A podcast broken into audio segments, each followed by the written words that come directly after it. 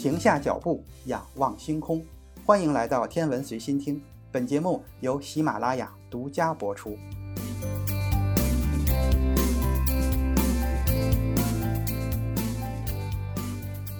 通古斯大爆炸是有史以来被记录最大的小行星撞击地球事件。此事件所造成的损伤范围大致相当于整个的罗德岛，所以每年的六月三十日是国际小行星日，同时也是通古斯大爆炸的纪念日。近地天体是靠近地球轨道运行的小行星或者彗星，对我们地球构成潜在的灾难性威胁。根据美国宇航局近地物体研究中心的研究，目前已经发现超过一万六千颗近地小行星。一九零八年的六月三十日，发生在俄罗斯联邦西伯利亚通古斯地区的小行星撞击事件，是地球上有史以来最大的小行星撞击事件。二零一三年的二月十五日，一颗大型火球，在技术上称之为超级火流星，以每秒钟十八点六千米的速度进入大气层，随后在车里亚宾斯克上空爆炸。根据美国宇航局的统计，小行星的有效直径大约是十八米。质量大约是一万一千吨，车里亚宾斯克火球释放出的能量相当于四百四十千吨的 TNT 炸药。事件中的火球非常的巨大，被认为是自一九零八年俄罗斯西伯利亚通古斯大爆炸以来释放能量最多的小行星撞击事件。联合国外层空间事务厅多年来一直从事着近地天体的研究工作。认识到近地天体撞击风险是一个需要在国际层面应对的全球性问题。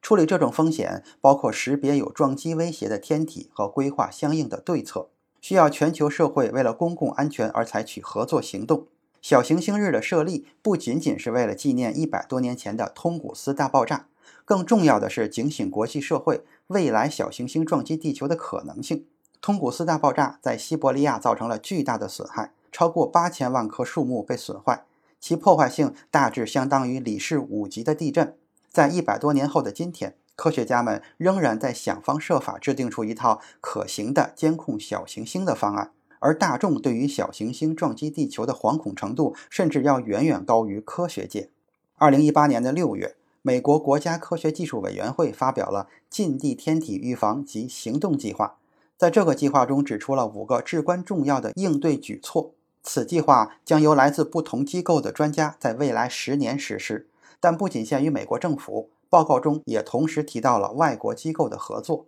下边咱们就来详细的说一说这几个重要的举措。第一是提升对近地天体的探测与追踪能力。对于美国政府而言，第一个也是最重要的对策将会提高 NASA 对于小行星的追踪及探测能力。自1998年起，太空机构就已经对近地天体发起了调研。到二零二三年，位于智利的大口径全景巡天望远镜将可以运作。这个先进的望远镜将成为近地天体追踪及数据分析中非常重要的一个环节。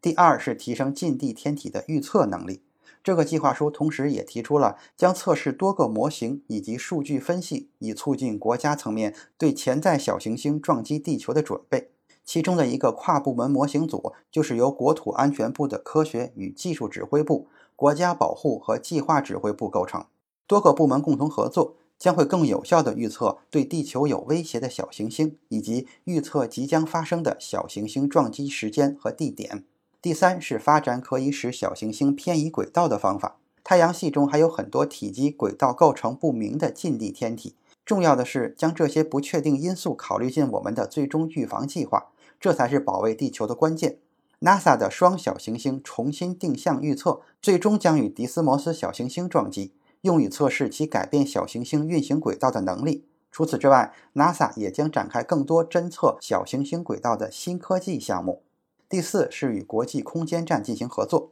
小行星撞击地球这样的事确实可以让各个国家团结一致。除了美国国务院的外交部门之外，NASA 也将与其他国家的太空机构合作。同时，共同对近地天体的数据进行整合与分析。